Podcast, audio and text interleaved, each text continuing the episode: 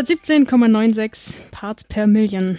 Das ist die aktuelle Konzentration Kohlenstoffdioxid in der Atmosphäre. 417 Parts per Million, also Moleküle pro Million Luftteilchen in der Atmosphäre. Ich finde intuitiv eine nur sehr schwer zu erfassende Zahl. Aber die CO2-Konzentration ist ein wichtiges und zugleich sehr symbolisches Maß für die globale Erwärmung geworden, hervorgerufen durch den Menschen. In den letzten Jahren ist äh, diese Konzentration immer weiter und dramatisch angestiegen und das vorindustrielle Level lag bei etwa 280 Parts per Million ähm, und eine dauerhafte Konzentration zwischen 430 und 480 Parts per Million betrachtet die Wissenschaft derzeit als Obergrenze, wenn die Erderwärmung bei zwei Grad gestoppt werden soll.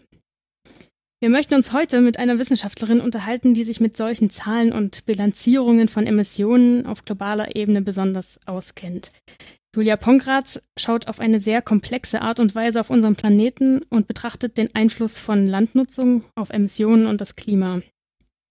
Wir möchten von ihr wissen, wie dieser Einfluss aussieht und wo Stellschrauben im System sind.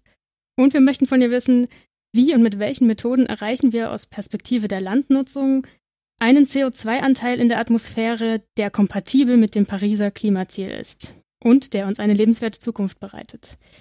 Mein Name ist Josephine. Und ich bin Christoph. Wir begrüßen heute bei uns virtuell Professor Dr. Julia Pongratz.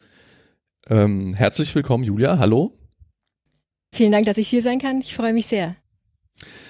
Julia, ähm, du hast dein Diplom ähm, vor ein paar Jahren in München gemacht, hast dann in Hamburg an der Uni promoviert ähm, und hast jetzt eine Professur an der LMU wieder in München. Ähm, um mal in das, in das Gespräch einzusteigen, worum dreht es sich bei deiner Promotion? Was hast du da gemacht? In der Promotion ging es darum, abzuschätzen, wie der Mensch das Klima verändert, und zwar schon vor Beginn der Industrialisierung. Da gab es bis dahin wenig ähm, umfassende Studien dazu und das wollte man angehen. Und vor der Industrialisierung ist natürlich der Haupteinfluss des Menschen aufs Klima über die Landnutzung.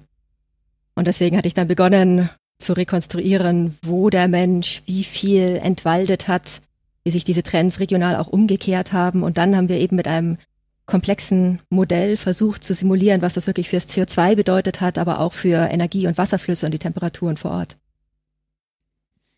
Heißt das, das war eine, eine Untersuchung, die wirklich global war oder hast du dich da irgendwie auf eine Region beschränkt? Das war auch mit das Neue, dass man das Ganze wirklich global angehen wollte. Der Grund dafür liegt simpel darin, wenn man atmosphärisches CO2 betrachten will, dann kommt man um die, um die globale Perspektive nicht drum rum. Weil CO2 ist ja innerhalb von einem Jahr global ähm, gut durchmischt in der Atmosphäre. Und es wird ja nicht chemisch abgebaut in der Atmosphäre. Das heißt, es wird nur dann durch Ozean und Vegetation wieder ganz langsam aus der Atmosphäre entfernt. Und das heißt, wenn man wissen möchte, wie sich die Landnutzung aufs Klima auswirkt, muss man das eben global betrachten. Hm.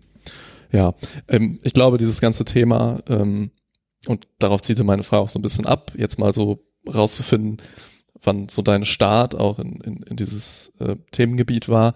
Ähm, unabhängig von, von dem, von der Materie an sich und so diesem, diesem Forschungsfeld, hattest du so einen persönlichen Tipping Point, also so ein, so ein Kipppunkt, wo du irgendwie entschieden hast, dieses Thema und vielleicht, ja, vielleicht sogar sicher in Verbindung mit Klimawandel, was es, was es für diesen menschengemachten Klimawandel bedeutet, ähm, das interessiert mich so, dass ich da rein möchte?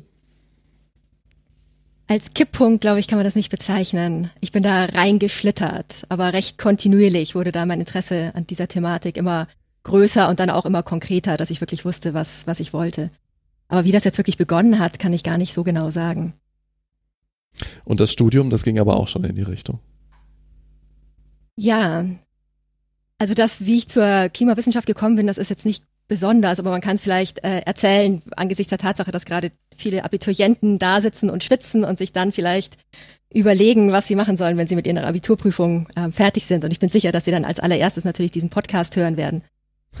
ähm, also ich wusste in der Schule, dass mich das, also dass mich Erdkunde interessiert ne, und Mathematik und so. Und dann war ich extra an eine Schule gewechselt am anderen Ende der Stadt, damit ich das als Leistungskurs, so hieß das damals noch, ähm, belegen konnte. Und hatte dann einfach einen extrem guten und engagierten Erdkundelehrer. Und der hatte einem das Klimasystem erklärt in einer Brillanz, in einer Logik und Eleganz. Also man hat, konnte einfach nicht umhin, das ganze System zu lieben. Und dann kam auch in der, in der Zeit, als ich Abi gemacht hatte, das war Abi 2000, so viel Nullen gab es noch nie, kam dann auch dieses Thema Klimaproblematik immer wieder in den Medien vor. Also nicht wie heute, wo man wirklich jeden Tag in der Zeitung über Klimawandel liest, aber damals dann doch oft genug, dass es einem irgendwie auffiel. Ähm, und wahrscheinlich war es dann so eine Mischung aus, aus jugendlicher Naivität und Arroganz, dass ich dachte, die Welt wartet jetzt nur auf mich zur Lösung dieses Problems.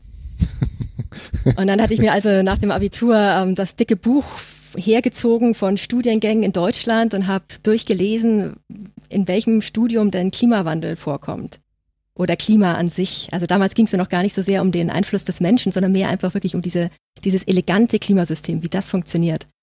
Und dann gab es da eigentlich nur Meteorologie, Ozeanographie, Geographie, diese Fächer.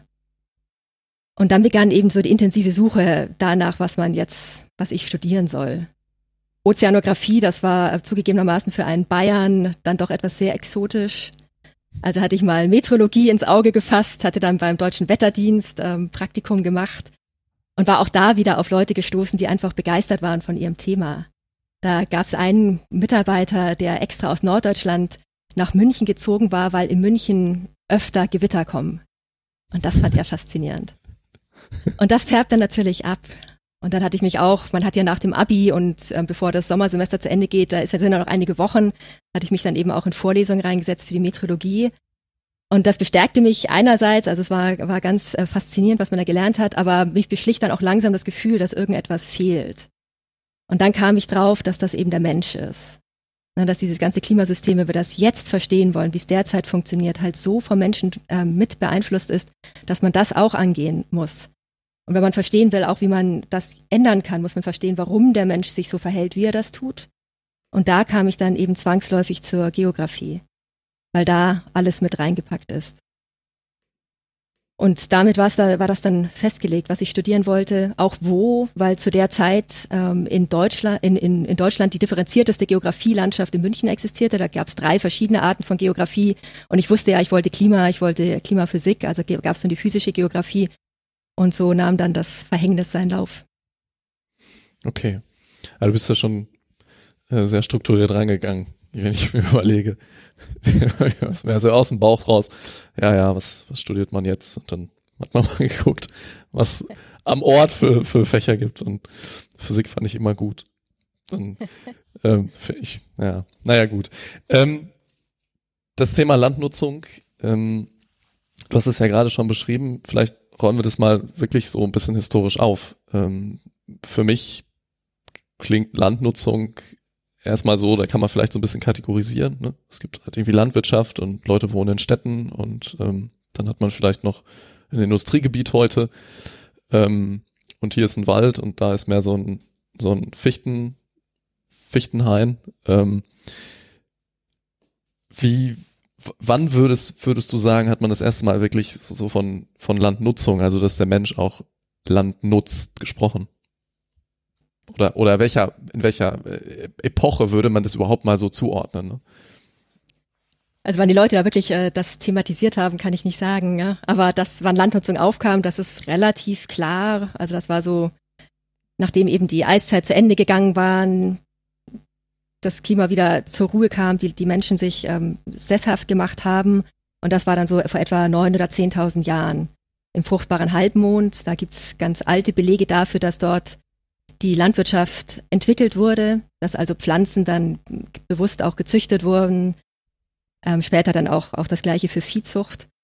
Und es gibt aber ähm, Aufzeichnungen auch aus anderen Regionen der Welt, wo das unabhängig ähm, vom fruchtbaren Halbmond geschah, aber dann auch teilweise deutlich später. Also in China gab sowas auch auf jeden Fall. Auch in Nord- und in Südamerika, eventuell noch in anderen Regionen, das ist dann nicht so ganz belegt, ob da dann wirklich die Menschen selber auf die Idee kamen, Landwirtschaft ähm, zu betreiben oder ob das dann Wissen oder gar Pflanzen waren, die aus anderen Regionen importiert wurden. Auf jeden Fall begann das so vor neun oder zehntausend Jahren und hat sich dann eben immer weiter ausgedehnt bis heute fast alle Regionen der Erde dadurch beeinflusst sind.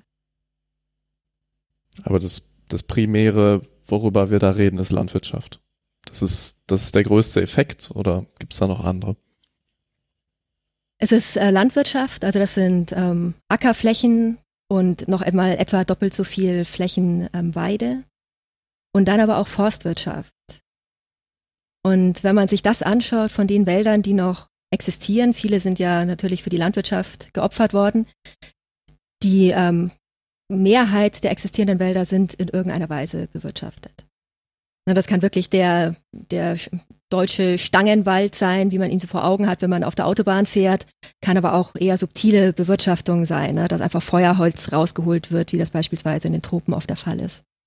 Also man darf sich da auch nicht täuschen lassen, ne? dass ganz viel, was wir so jetzt auf den ersten Blick als natürliche Vegetation ansehen, gar nicht vom Menschen ungenutzt ist. Also das, was wir sehen, ne, kann man mit großer Sicherheit sagen, ist immer genutzt, weil das dann auch so zugänglich ist. Gut, ins, insbesondere in Deutschland, ne? Oder, oder In Deutschland gibt es sowieso quasi keine ja. natürliche Vegetation mehr. Ja. Gibt es in Europa natürliche Vegetation? Ja, es gibt dann schon in einigen ähm, wirklich unzugänglichen Bergtälern, da gibt es dann schon ähm, natürliche Vegetation. Es gibt auch einige Nationalparks mit extrem alten Waldbeständen. Da ist dann oft gar nicht mehr so klar, ne, ob das dann irgendwann mal vor vielen hundert Jahren genutzt war oder nicht. Also man sieht so eine Nutzung dann schon auch ähm, in der Art der Vegetationsstruktur über ein paar Jahrhunderte, aber irgendwann mal geht das dann auch wieder ein neues Gleichgewicht über. Hm.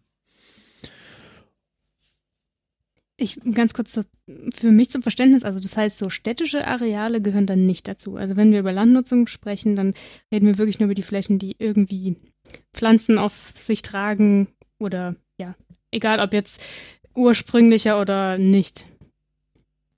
Nein, du hast ganz recht. Danke für den Hinweis. Äh, urbane Flächen gehören natürlich auch dazu und sind eine ganz krasse Veränderung der Landoberfläche. Wenn man sich das mit der Versiegelung vor Augen führt, ne, einfach wie das anders aussieht, dass da Strukturen stehen, die eben die Wärme gut speichern und so weiter. Ähm, und natürlich auch als Zentrum für die fossilen Emissionen sind Städte enorm wichtig, aber flächenmäßig nicht. Global mhm. gesehen zumindest nicht. Ne? Also global gesehen sind das wenige Prozent, die urbane Flächen ausmachen, je nachdem auch, wie man das jetzt genau definiert. Ähm, wobei das natürlich in einzelnen Regionen dann ganz anders aussieht. Ne? Wir wissen alle, dass es ähm, Megastädte gibt in vielen Regionen und das beeinflusst dann natürlich auch das Klima über das Klima der Stadt selbst hinaus. Mhm. Okay, und dann hört man ja auf diese Begriffe Senken und Quellen bei den Landnutzungsformen. Was ist das genau? Da geht es ähm, also um Treibhausgase, vorrangig ums CO2, wenn man von den Senken spricht. Und ähm, geht einfach darum, ob die Vegetation jetzt ähm, das CO2 aufnimmt oder abgibt, dadurch, dass wir Landnutzungsänderungen verursachen. Also beispielsweise der klassische Fall für eine CO2-Quelle ähm, aus Landnutzungsänderung ist Entwaldung. Wir brennen den Wald nieder oder wir schlagen ihn ab. Und irgendwas geschieht ja dann mit dem umgeschlagenen Wald. Also entweder überführen wir das Holz in Produkte, aber auch die leben nicht ewig. Ne? Also Möbel, paar Jahrzehnte, mhm. Papier, ein paar Jahre. Vielleicht nimmt man das noch als ähm, Bauholz her, dann hat es die Chance, da vielleicht tausend Jahre zu stehen. Aber am Ende kommen die Emissionen immer in die Atmosphäre. Und ähm, ähnlich ist dann auch aus dem Boden. Also der Boden hat nochmal viel langsamere Zeitskalen, also bis sich der Kohlenstoff im Boden angepasst hat daran, dass jetzt oben vielleicht ein Ackerland steht statt im Wald. Das dauert auch dann viele Jahrhunderte. Und demgegenüber stehen dann ähm, Senken, die man erzeugen kann, also CO2-Aufnahme und Speicherung durch Landnutzungsänderungen, beispielsweise wenn man wieder aufforstet, also einfach eine Umkehr des Prozesses. Oder auch indem man die Art der Bewirtschaftung der Wälder verändert, indem man die Art der Bewirtschaftung der ähm, Ackerflächen verändert, weniger pflügt und so weiter. Da gibt's viele verschiedene Methoden, wie man das erzeugen kann. Okay, du hast ja gerade schon gesagt, ähm, es geht um CO2 oder vielleicht auch, je nachdem, was wir angucken, um, um allgemein Treibhausgase. Ähm, wenn ich mir jetzt so die verschiedenen Landnutzungsformen angucke, welche haben da den, den größten Impact? Äh, vielleicht, also negativ, aber vielleicht auch positiv? Für die CO2-Bilanz ist ganz klar ähm, dominierend global die Entwaldung. Also wir haben immer noch substanzielle Emissionen in die Atmosphäre jedes Jahr und das kommt aus der Entwaldung. vor allem aus der tropischen Entwaldung. Ähm, in unseren Breiten, also gerade in Europa, teilweise auch in Nordamerika, haben wir inzwischen wieder Aufforstung. Wir hatten eben einfach im, im Mittelalter schon quasi alles abgeholzt und jetzt hat sich das langsam umgewandelt. Auch im Zuge der globalen Marktwirtschaft kann man eben Nahrungsmittel importieren. Und so erhöht sich jetzt der Druck auf die Region, wo man die Nahrungsmittel eben besser und billiger herstellen kann, und das sind die Tropen. Und dort sieht man eben, dass ähm, jedes Jahr weiter entwaldet wird und das dann dementsprechend auch zu ähm, CO2-Emissionen führt. Und neben diesen CO2-Emissionen muss man auch noch sehen, dass die Landwirtschaft, vor allem die Landwirtschaft, auch Weideflächen, zu kleinen Teilen auch bewirtschafteter Wald, für andere Arten von Emissionen zuständig ist, nämlich für Lachgas und Methan. Also selbst wenn wir jetzt die Flächen gar nicht mehr verändern würden, also wenn wir jetzt gar nicht zusätzliche Ackerflächen schaffen würden, wird jedes Jahr aus diesen bestehenden Ackerflächen ähm, emittiert. Ähm, Lachgas kommt besonders aus äh, Düngung, ne, mit, mit, dem, äh, mit Stickstoffdüngung und ist eben auch ein sehr potentes Treibhausgas. Und ähnliches gilt für Methan. Methan kommt vor allem aus Nassreisanbau und ähm, aus Viehzucht. Also die Wiederkäuer entlassen ja viel Methan in die Atmosphäre. Und das sind also Emissionen, die auf jeden Fall bestehen, selbst wenn wir jetzt nicht mehr nicht noch zusätzliche Flächen oben drauflegen. Ähm, die, die, die Rodung, von der du da gerade gesprochen hast, ähm, ging ja jetzt Anfang des Jahres vor allen Dingen viel auch um Amazonas, um Brasilien. Ähm, ist es, ist es so, also ist es die einzige Region in, in den Tropen, in der das passiert, oder ist es durch, durch die Bank so und das lag jetzt nur besonders im, äh, im Auge der Aufmerksamkeit? Ähm, der Amazonas lag jetzt ähm, so im Fokus, weil man da eigentlich einen sehr positiven Trend hatte. Also in den 90er Jahren hatte man noch recht starke Entwaldung und das stieg dann auch weiter an, so bis ähm, Anfang der 2000er. Und dann wurden da wirklich ähm, Politikmaßnahmen getroffen, um die Entwaldungsraten runterzubringen. Und das ging dann ziemlich kontinuierlich runter. Ebenso seit 2004 ungefähr war, war der Peak. Und die Entwaldungsraten gingen fast jedes Jahr deutlich runter. Und dann hatten wir jetzt eben eine Umkehr der Verhältnisse gesehen. Letztes Jahr auch schon, da wurde plötzlich wieder mehr entwaldet. Und ähm, dieses Jahr scheint das ja derzeit so weiterzugehen. Und das ist eben das Erstaunliche, nachdem man ja erstmal dachte, man hat diese die Sache im Griff. Die Entwaldungsraten sind zwar immer noch, ähm, wird immer noch viel entwaldet, ne, aber man entwaldet jedes Jahr ein bisschen weniger. Und das kehrt sich jetzt offensichtlich wieder um. Und die Hoffnung ist natürlich, jetzt von der CO2-Perspektive her gesprochen, dass das ähm, kein Trend ist, sondern nur eben einzelne Jahre, aber das weiß man derzeit noch nicht. Das ist das die Lage ist also im Amazonas. In Afrika und in Südostasien sieht das ganz anders aus. Na, also die Zentren zukünftiger Entwaldung liegen wahrscheinlich im tropischen Afrika. Da ist man noch nicht so weit fortgeschritten, da ist der Bevölkerungsdruck Druck größer, da ist die wirtschaftliche Lage auch so, dass man eben ähm, mehr über, über Landnutzungsprodukte ähm, erwirtschaften möchte. Und das heißt, dass dort wahrscheinlich die Raten noch stärker zunehmen oder auf jeden Fall zunehmen, während sie im Amazonas jetzt erst in den letzten Jahren wieder zunehmen und vorher runtergegangen sind. Wie versucht man da miteinander drüber zu sprechen oder wie ist da eigentlich der aktuelle Stand? Also du erzählst es jetzt so und man denkt sich, oder ich denke mir, oh je, ähm, haben wir da überhaupt einen Einfluss? Ja, das sind ganz ähm, schwierigen Fragen, weil es so komplex ist. Natürlich hat, haben wir einen Einfluss. Ne? Also die Europa ist natürlich ähm, ganz stark auch mit daran beteiligt, wo ähm, woanders Entwaldung geschieht. Man nennt es dieses Displacement von Land Use. Also man verlagert einfach die Landnutzungsflächen in andere Regionen im Zuge der, des globalen Marktes. Mhm. Und das ist möglich. Ne? Und das hängt dann eben davon ab, welche Produkte wir nachfragen, zu welchem Preis und ob der CO2-Preis, ob das internalisiert ist. Also ob wir derzeit zahlen wir das nicht dazu, zahlen wir nicht, ähm, dass eben tropische Wälder CO2 entlassen, zahlen wir nicht, dass die Produkte weit ähm, transportiert werden müssen. Und darüber könnte man natürlich das Ganze steuern. Ein anderer Fall, dann wenn man jetzt wieder weg von der Landwirtschaft hin zu Forstflächen geht, ähm, es, es gibt, das ist bekannt, ne, immer noch substanziell illegalen Holzeinschlag. Und da, deswegen wurde ja die ganze Zertifizierung ins Leben gerufen, dass man wirklich ähm, versucht, das nachzuverfolgen und auch dem Endverbraucher dann eine Möglichkeit zu geben, zu überprüfen, ob das denn jetzt ähm, im Sinne des Erfinders war, im Sinne der CO2-Bilanz oder nicht. Aber das wissen wir auch, ne, das funktioniert nur halb gut. Das hängt dann stark von den einzelnen Ländern ab und wie auch dort das politische System dahinter steht. Ist denn, ist denn das Holz an sich gerade noch der dominante Faktor? Ne, du hast ja jetzt zwei Sachen genannt. Das eine ist, ich, ich rode, mir ist im Grunde völlig egal, wofür das Holz benutzt wird. Hauptsache, ich habe danach Platz, um da irgendwie meine Rinder hinzustellen oder Futter anzubauen für die Rinder, die daneben stehen. Ähm, oder ich nutze halt auch das Holz und diese Zertifizierung zieht ja darauf ab, Holz zumindest zu kennzeichnen, wenn es aus solchen Quellen stammt. Ist, ist das denn jetzt insofern nur noch nachgelagert? Ist es wirklich eher die ganze Viehzucht und, und Landwirtschaft, die das Problem darstellt? Es ist beides. Also das Land wird wegen beidem verändert. Ähm, in, in Afrika ist auch viel ähm, Holzeinschlag wirklich mit dabei. Also wird auch, es sind auch große ähm, internationale Konzerne, die dann eben nach Afrika gehen, um dort das ähm, Holz zu besorgen. Beispielsweise China ähm, trägt eben auch dazu bei, dass in Afrika ähm, wirklich Holzproduktion stattfindet. In anderen Regionen ist es dann ganz anders. Ne? In Brasilien gibt es auch viel dieses Phänomen, dass einfach die kleinen Farmer immer weiter in den Regenwald hineingedrückt werden und die brennen das dann einfach ab. Ne? Also da geht es dann weniger darum, dass man das, das Holz gewinnt, sondern dass man einfach Flächen frei macht. Und danach kommen dann die Großkonzerne rein auf den dann schon ähm, freigemachten Flächen.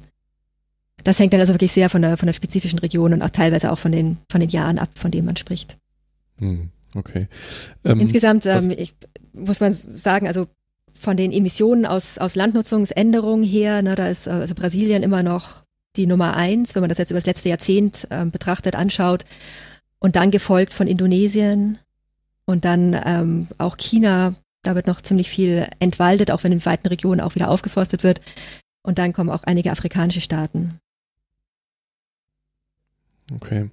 Was mich nochmal interessieren würde, ähm, wir hatten ja, ich hatte ja gerade so die Frage danach gestellt, wann man das erste Mal wirklich so von Landnutzung ähm, reden konnte, in welcher Epoche. Ähm, gab es da so so einschlägige Ereignisse, technologische Sprünge oder so, an denen man wirklich sehen kann, okay, da hat sich auch irgendwie die Intensität der Landnutzung verändert?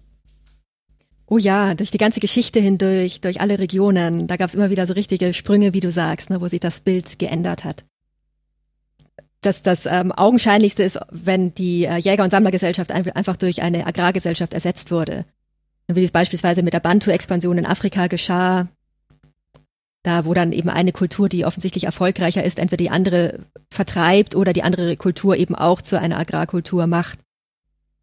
Ähm, das lässt sich dann teilweise sogar ling linguistisch ähm, nachverfolgen, wann eben diese Agrarkulturen wo angekommen sind. Dann Dinge, wenn man jetzt an Europa denkt, beispielsweise, ähm, ob man äh, Rotationsfeldwirtschaft mit zwei oder drei Feldern macht, also wie intensiv man bewirtschaften muss. Na, davon hängt dann ganz klar ab. Also einmal hat man mehr und einmal hat man weniger Fläche unter akuter Nutzung. Und damit steigt natürlich dann auch der Bedarf, den man pro Kopf hat. Die Erfindung beispielsweise des Pflugs allgemein und dann auch des, des tiefen Pflugs in Europa, auf dem man dann plötzlich auch, auch, ihr hattet das ja ähm, im letzten Podcast, ne, plötzlich Moorböden auch bewirtschaften konnte. Da sind dann plötzlich ganz neue Flächen zur Verfügung gestanden, weil man einfach diese schweren Flüge jetzt auch zur Verfügung hatte, die das eben handeln konnte. Ähm, dann gab es die großen Ereignisse natürlich, wie dass bestimmte Arten von Pflanzen oder Tieren importiert wurden, die Kartoffel nach Europa kam, der Nassreis beispielsweise in, in China und in Indien sich ausdehnte. Der hat dann plötzlich eine Kaloriendichte, ne, die, die ähm, Faktor drei, vier, fünf höher ist als das, was man da natürlicherweise anbaut, bevor der Nassreis kam. Und das führt dann natürlich zunächst einmal dazu, dass man weniger Flächen braucht für die gleiche Bevölkerung aber hilft dann natürlich auch für Bevölkerungswachstum. Und so kann man wirklich durch die ganze Welt gehen und das hatte ich dann auch teilweise eben für das letzte Jahrtausend, zumindest in meiner Doktorarbeit, ähm, vollführen müssen und findet mhm. die spannendsten Ereignisse, die, die spannendsten Umbrüche in, im ganzen Agrarsystem. Wann war so der letzte, ähm, der, der letzte spannende Umbruch oder die am kürzesten zurückliegende? Na, also die grüne Revolution, na, dass man wirklich dann auch, also dass man zu genetischer Züchtung übergeht, hat nochmal einen Sprung verholfen, dass man eben nicht mehr so langsam da ähm, vor sich hin züchtet, dass man wirklich ähm, intensiv bewirtschaftet mit Kunstdünger. Das war natürlich, mhm. das liegt jetzt schon länger zurück, ne, aber das war ein ganz mhm. großer Schritt. Aber dieser intensive Einsatz von Kunstdünger, das ist ja was, was wir in den letzten Jahrzehnten immer noch mal obendrauf setzen. Bewässerung gibt's natürlich auch schon seit vielen tausend Jahren, aber im großen Stile ist das auch was, ähm, was dann eben in den letzten, letzten 100 Jahren, letzten Jahrzehnten verstärkt in einigen Regionen einsetzt. Und damit kann man natürlich nochmal die Ernteerträge deutlich erhöhen. Du hast es gerade auch so ein bisschen regional beschrieben. Ähm, von wo, also weiß man das, wo das erste Mal wirklich so sesshaft Landwirtschaft betrieben wurde? Also da geht man davon aus, dass das recht sicher im fruchtbaren Halbmond war. Okay. Da waren die Bedingungen ähm, ganz gut, also so, so ein Klima, was eine relativ große Artenvielfalt äh, zulässt oder zumindest von den Arten, aus denen man dann auch Nutzpflanzen generieren kann. Und es waren eben Flüsse da, so dass man bewässern konnte, aber das Klima war warm genug, dass die Sachen auch wirklich gut wuchsen. Das war ja gerade am Anfang wichtig, ne, als man noch nicht wirklich ähm, unabhängig war von, vom Klima. Also später hatte man dann beispielsweise, konnte man schon Käse herstellen, da konnte man sich dann über den Winter schon mal retten oder auch mal über ein schlechtes Jahr, indem man ähm, gute Lagermöglichkeiten für Korn erfunden hat. Aber das gab es ja alles ganz am Anfang nicht. Und deswegen entstand das dann eben in solchen Klimazonen.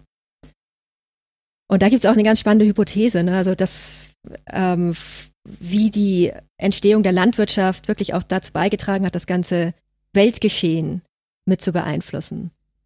Und auch der Grund dafür, dass Europa Amerika entdeckt hat und nicht umgekehrt, sehen manche Wissenschaftler in der Landwirtschaft.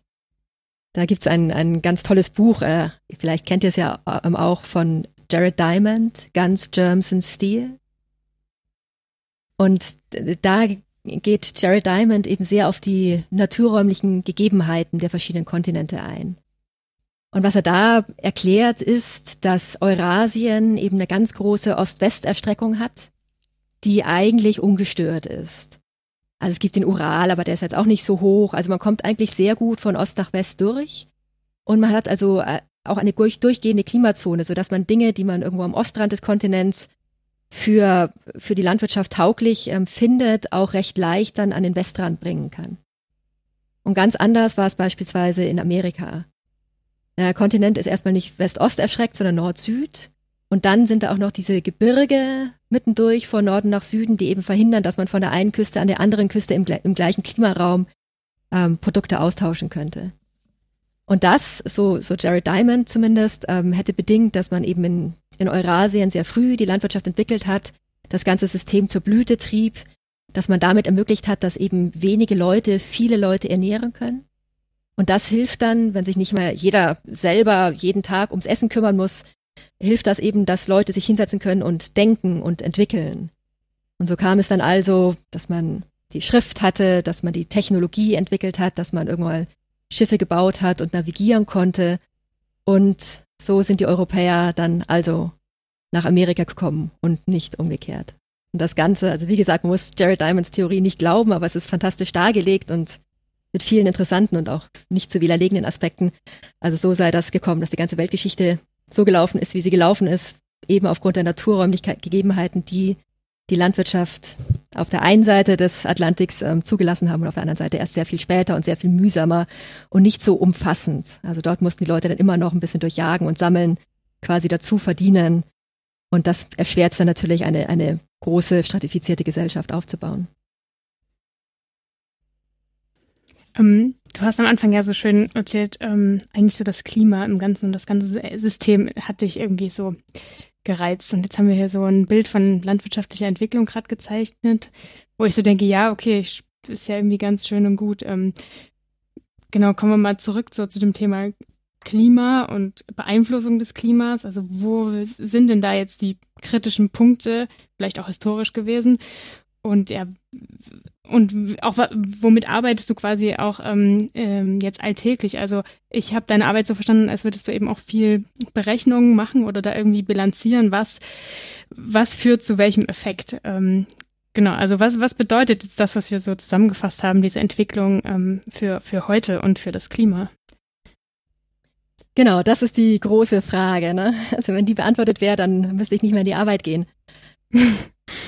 ähm, es sind verschiedene Aspekte und ähm, das macht es auch gerade so spannend. Es, einmal ist da die Treibhausgasbilanz, über die wir schon ähm, ansatzweise gesprochen haben. Und dann muss man aber auch sehen, dass ähm, Landnutzung deutlich komplexer ist in der Klimawirkung als die Emissionen aus fossilen Energieträgern, weil die Landnutzung auch direkt einfach die Vegetationsbedeckung der Erde verändert. Und Vegetation ist ganz wesentlich für den Austausch von Wasser, von Impuls, ähm, von Energie und Wärme mit der Atmosphäre. Und das, diese Effekte nennt man zusammen die biogeophysikalischen Effekte im Vergleich zu den biogeochemischen, was dann eben die Treibhausgase wären. Mhm. Und ähm, können wir dann später noch drauf eingehen. Also diese biophysikalischen oder biogeophysikalischen Effekte hat man gelernt, jetzt langsam oder lernen wir gerade in der Politik auch erst, die sind überhaupt nicht zu vernachlässigen. Die können ähm, lokal weit dominierend sein gegenüber diesen ähm, CO2- oder Treibhausgaseffekten. Aber CO2, das war es, womit es eigentlich losging. Also, dass sich die Leute Gedanken gemacht haben, ob Landnutzung das Klima beeinflusst haben, das zielt immer aufs CO2 ab. Also einmal politisch, man wusste ja schon früh, dass man aus Entwaldung CO2 in die Atmosphäre entlässt und dass das dann eben neben der Verbrennung von fossilen Emission, ähm, Energieträgern und der Industrie ähm, der andere große Faktor im Antrieb ist. Ähm, und andererseits hatte man eben auch spekuliert, dass es schon vor Beginn der Industrialisierung einen Klimawandel gegeben haben könnte durch den Menschen eben über die Landnutzungsänderungen. Da ist ganz ähm, markant eine Studie zu nennen ähm, von Bill Ruddyman. Anfang der 2000er ähm, kam diese Hypothese auf, dass ähm, der CO2-Anstieg, den man übers Holozän betrachtet, also über die letzten paar tausend Jahre, dass der auf die menschliche Aktivität zurückzuführen sei. Es ist inzwischen von vielen Wissenschaftlern widerlegt, dass jetzt wirklich diese, dieser CO2-Anstieg nicht auch natürliche Gründe gehabt haben kann. Aber damals ähm, in Bill Ruddymans Papers sah es eben so aus, dass wir natürlicherweise eigentlich einen Niedergang vom CO2, also ein Absinken vom CO2 hätten erwarten müssen. Und das fand nicht statt. Und ungefähr vor 10.000 Jahren begann es CO2 eben wieder anzusteigen. CO2 kann man relativ gut rekonstruieren aus den ähm, ähm, Luftbläschen, die in Eisbohrkernen ähm, zu entnehmen sind. Und da hat man dann also das CO2 aufgelöst für die, für die letzten, ähm, für die ja, letzten 800.000 Jahre sogar. Bei uns geht es jetzt nur um die 10.000 Jahre hier. Und da sieht man eben diesen Anstieg. Und Ruddiman sagte eben, das ist kein Zufall. Ne? Also das CO2 steigt wieder an vor 10.000 Jahren und eigentlich von den Orbitalparametern her gesehen sollte das CO2 runtergehen. Und vor 10.000 Jahren haben wir da im fruchtbaren Halbmond begonnen, Landwirtschaft zu betreiben. Und was Ähnliches ähm, sah man dann auch noch für Methan. Auch die Methankonzentration in der Atmosphäre aus den Eisbohrkernen abgeleitet stieg an, so vor ungefähr 6000 Jahren. Und das war die Zeit, wo ähm, in Ost- und Südostasien Nassreisanbau sich ausdehnte. Also auch da die Hypothese, es war der Mensch. Und ähm, das wollte man dann natürlich genauer wissen. Ne? Also Ruddyman hatte nur so, so Back-on-the-Envelope-Berechnungen gemacht, so überschlagsmäßig, wie viel Fläche dann gebraucht war, wie viel Wald da drauf stand, wie viel CO2 in die Atmosphäre ging. Aber das ähm, war einfach aus heutigen Verhältnissen abgeleitet. Und eine Herausforderung war dann eben, das wirklich nachzuvollziehen, möglichst akkurat und mit allen Prozessen, die man so im Erdsystem vermutet. Und das hatten wir dann gemacht. Also das war auch Teil meiner, meiner Doktorarbeit damals noch, dass man eben ähm, mühsam die, die Landnutzungsflächen wirklich auf der ganzen Welt rekonstruiert hat für die letzten tausend Jahre. Und dass man dann ein numerisches Modell bemüht hat, Erdsystemmodell komplexer Art, um zu berechnen, wie sich das dann aufs atmosphärische CO2 und auch aufs Klima insgesamt auswirkt. Und das hatten wir dann eben mal durchlaufen lassen. Es hatte drei Monate gedauert, ungefähr eine Simulation und dann hatte man das Ergebnis. Und das ist aber, das unterstützt im Grunde diese, diese Hypothese. Oder korrigiert sie vielleicht ein bisschen, aber im, im Grunde stimmt in dem weiter zu? Was wir gefunden haben, ist, wenn man das atmosphärische CO2 betrachtet, dann stieg das an über Levels hinaus, die man jetzt durch natürliche Variabilität erwarten könnte. Also CO2, das variiert immer, geht mal ein paar Jahre hoch und runter. Ähm, aber Ende des Mittelalters spätestens war die Zeit, wo das CO2 wirklich so weit über dieses, diese natürlichen Schwankungen hinausgestiegen ist, dass das der Mensch gewesen sein muss. Hm. Also das stimmt. Ne? Und Ende des Mittelalters, das war also noch weit vor 1750 oder 1800, also weit vor dem normalerweise ähm, als Beginn ähm, der Industrialisierung angesehenen Zeitperioden. Und das heißt also, bevor wir wirklich großflächig oder im großen Stile Kohle, Öl und Gas verbrannt haben, haben wir schon die atmosphärische CO2-Konzentration hochgepusht durch Entwaldung. Und also insofern kann man schon sagen, wenn man sich jetzt aufs CO2 beschränkt, dann sieht man ganz klar einen frühen Beginn ähm, der, des Einflusses des Menschen aufs Klima.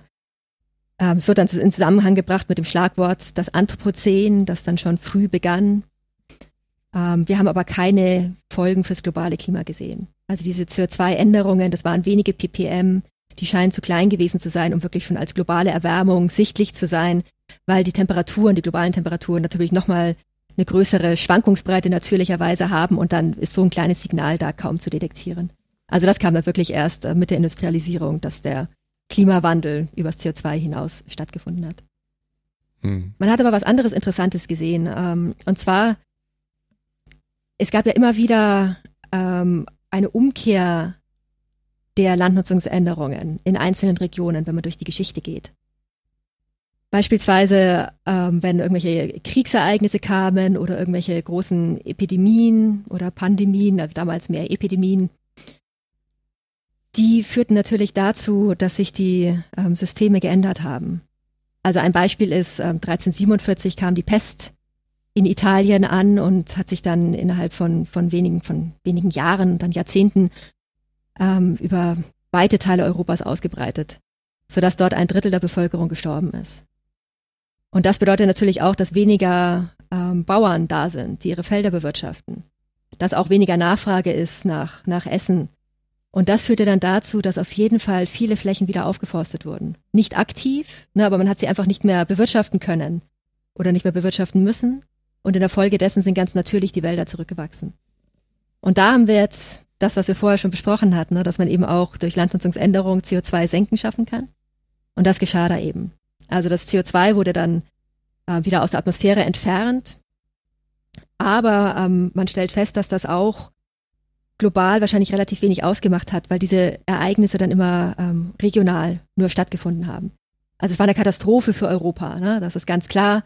Und man sieht das dann auch wirklich, wie sich die Vegetation wieder, wieder ähm, erholt hat. Aber der Rest der Welt hat ja davon nichts mitbekommen. Ne? Also da ging die Entwaldung einfach weiter, das Bevölkerungswachstum ging in fast allen Regionen weiter. Und ähnliches sieht man dann auch ähm, in anderen Regionen, ähm, beispielsweise mit der, mit der Mongolen-Invasion in China. Also das war wirklich ein Ereignis, das ging ja auch über Jahrzehnte, 100 Jahre. Und das war dann doch einschneidender als jetzt beispielsweise die Pest in Europa. Also da wurden weitere Landstriche erreicht. Das wurde, ging einfach so lang auch, dass sich nicht einfach wieder nach, nach ein paar Jahrzehnten das ganze System regeneriert hat. Und das hatte in der Tat wahrscheinlich eine Stagnation von diesem CO2-Anstieg in der Atmosphäre zur Folge. Durch, durch welchen Mechanismus? Auch da einfach, ne, dass ähm, viele, also einmal, da ist ungefähr ein Sechstel der Bevölkerung in den betroffenen Regionen ähm, gestorben. Okay. Einfach durch die Kriegsereignisse.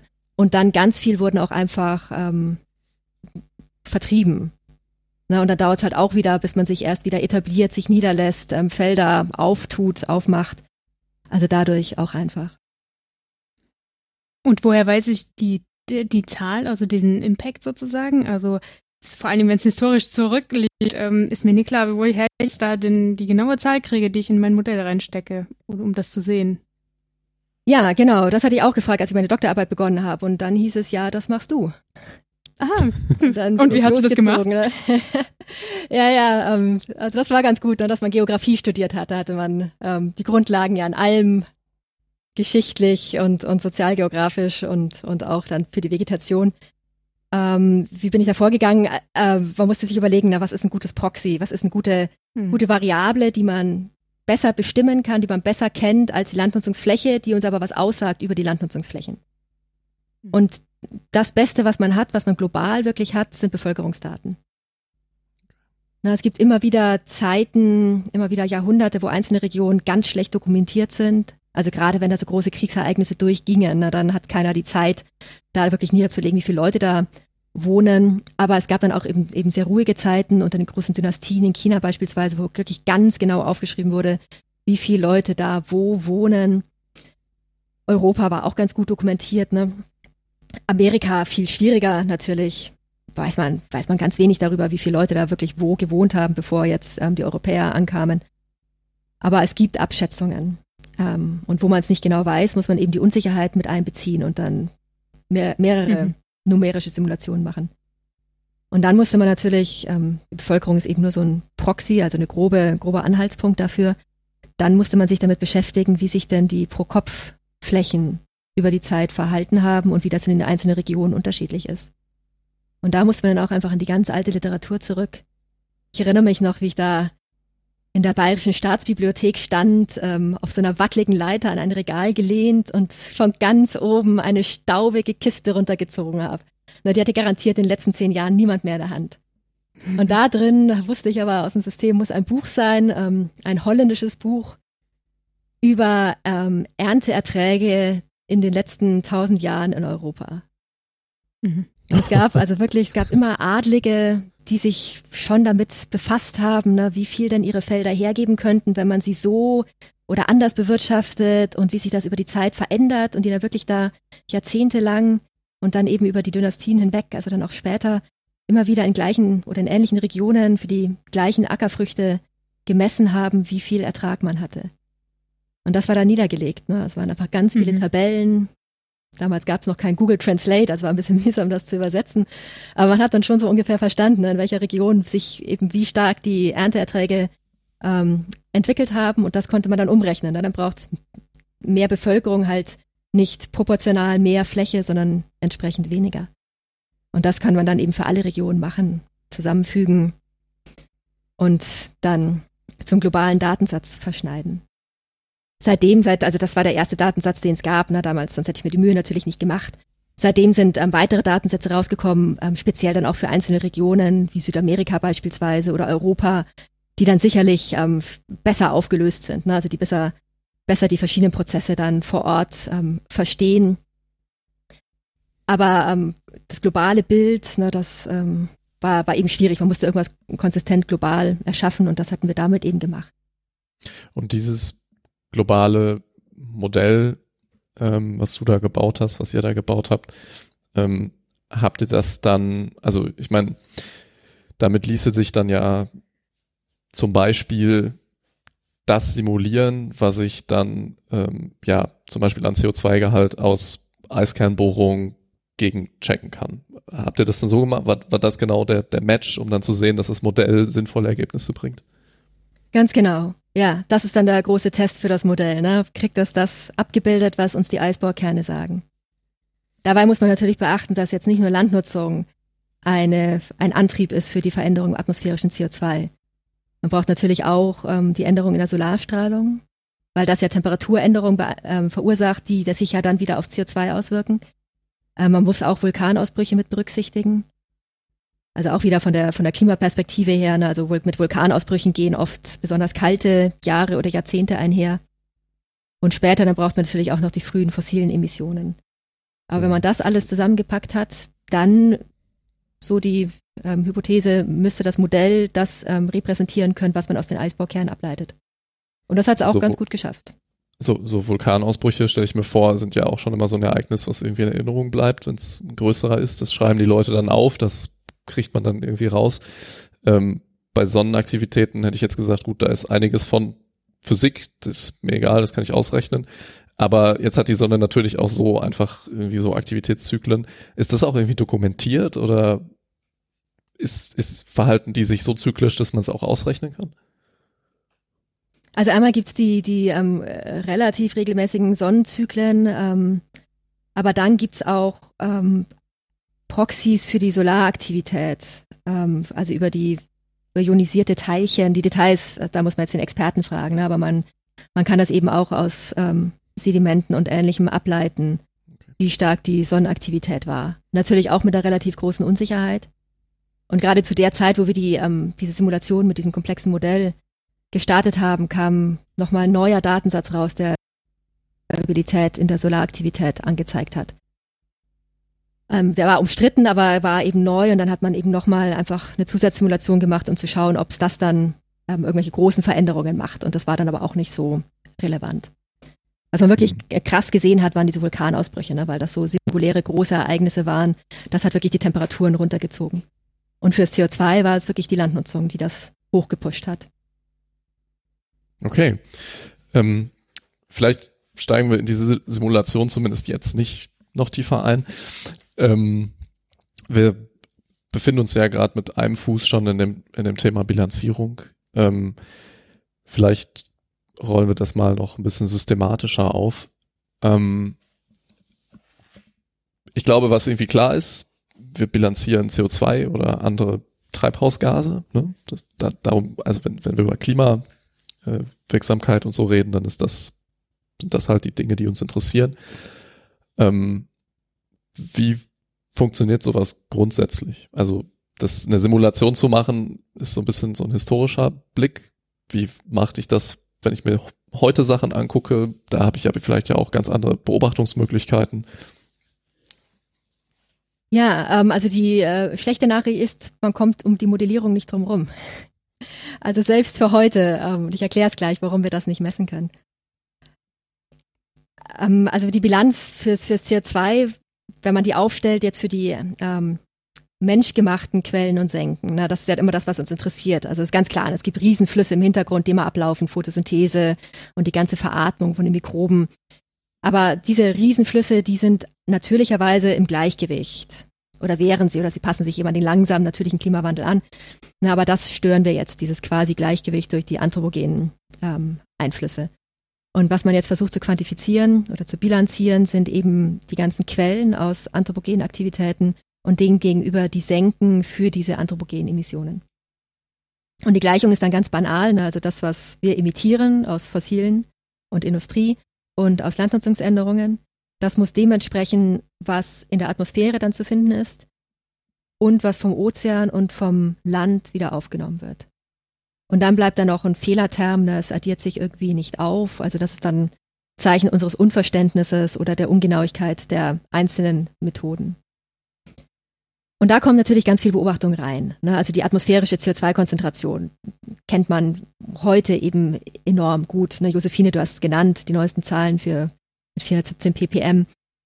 Seit 1958 wird auf Mauna Loa beispielsweise kontinuierlich die CO2-Konzentration gemessen, also direkt aus der Luft. Da muss man es dann nicht mehr mühsam über Eisbaukerne rekonstruieren. Das hat einen relativ kleinen Fehlerterm.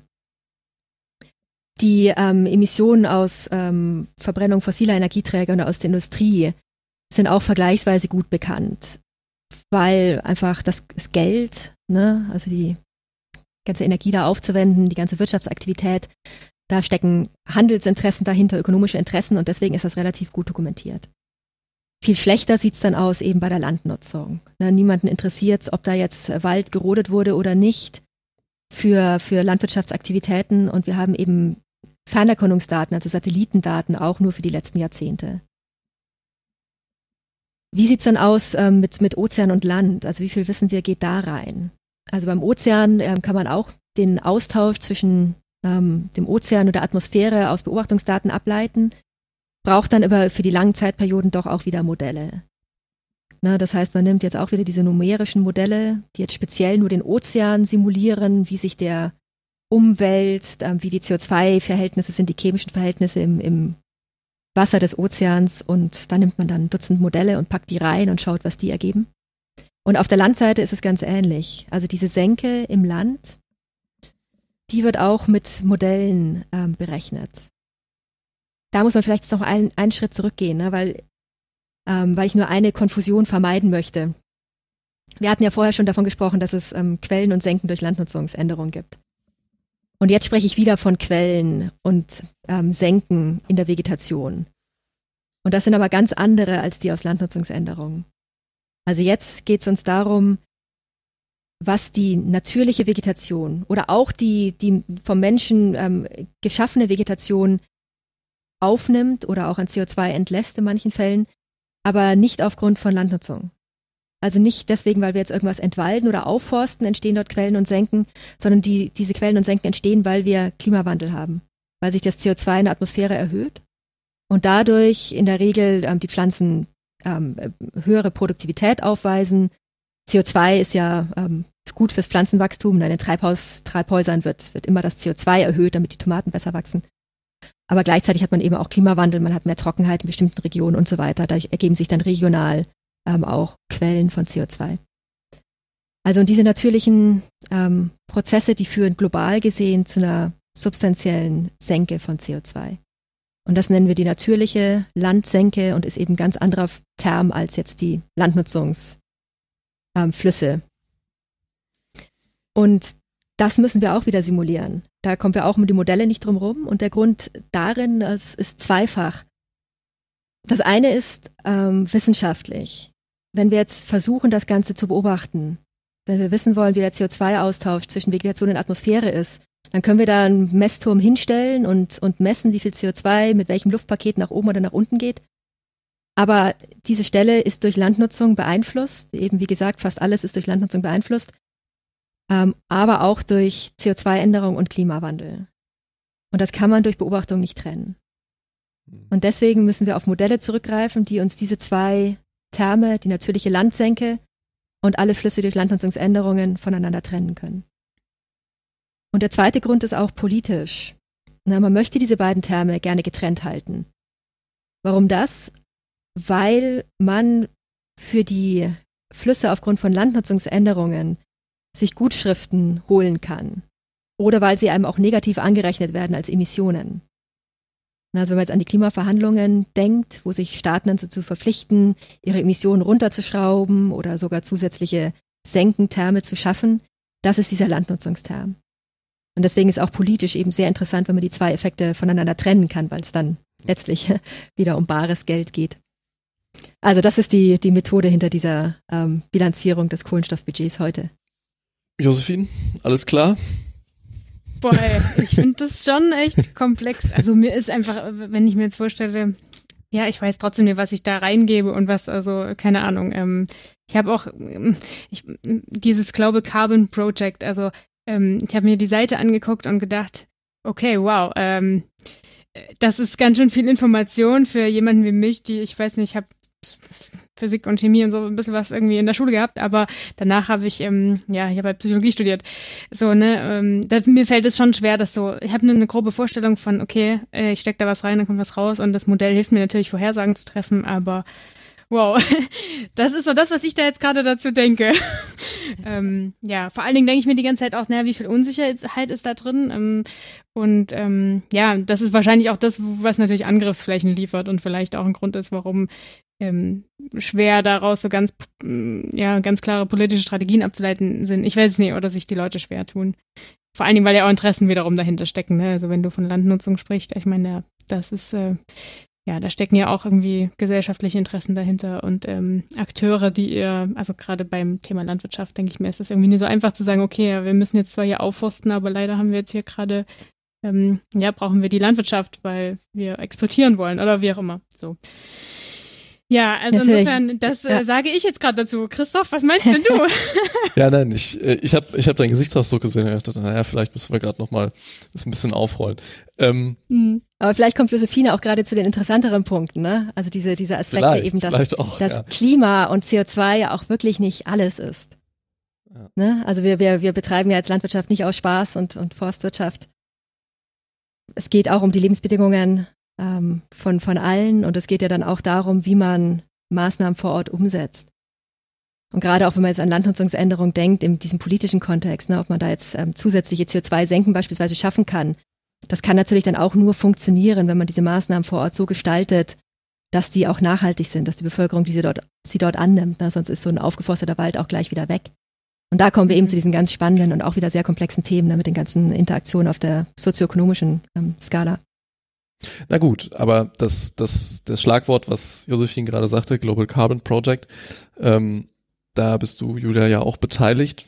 Was ist das überhaupt? Weil, so wie ich es verstanden habe, ähm, in unserem ähm, kurzen Vorgespräch geht es darum, dieses, bleiben wir mal, abstrakte ja, Bilanzierungsding, ähm, was wir beide jetzt zumindest noch nicht verstanden haben, ähm, am Ende halt auch so aufzubereiten, dass es politisch, politisch gesellschaftlich äh, irgendwie verwertet werden kann. Ne? Also diese Brücke wird da ja geschlagen, oder?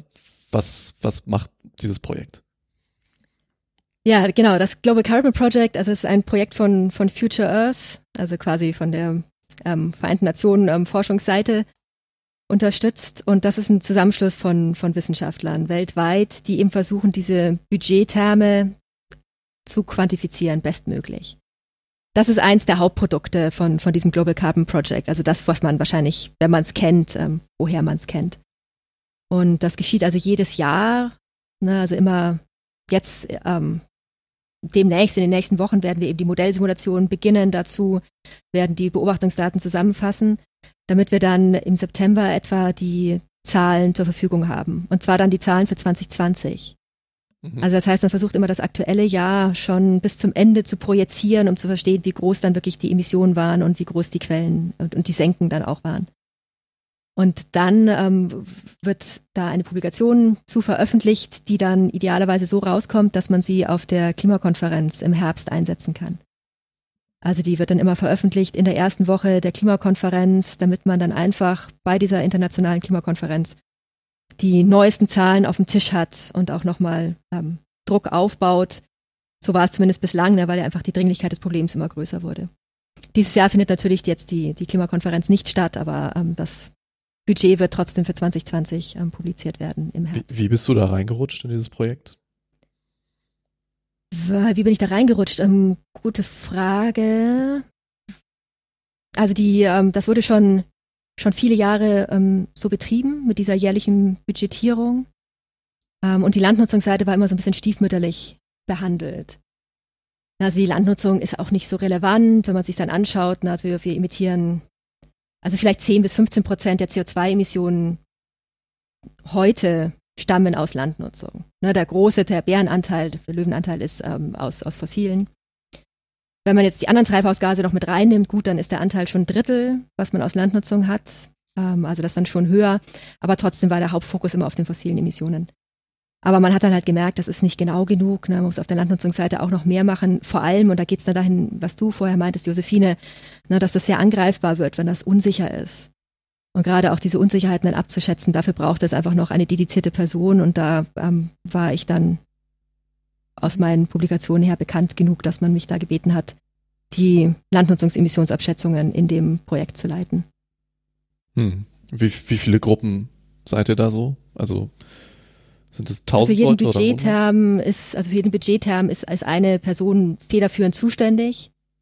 Und dann tragen ganz viele Gruppen bei. Ich glaube, es waren letztes Mal 60, 70 verschiedene Institutionen weltweit, die zu diesem Budget beigetragen haben. Und das wächst eigentlich noch immer, weil sich immer noch neue Gruppen anschließen, neue Beobachtungsdaten, mehr Modelle dazu reinkommen.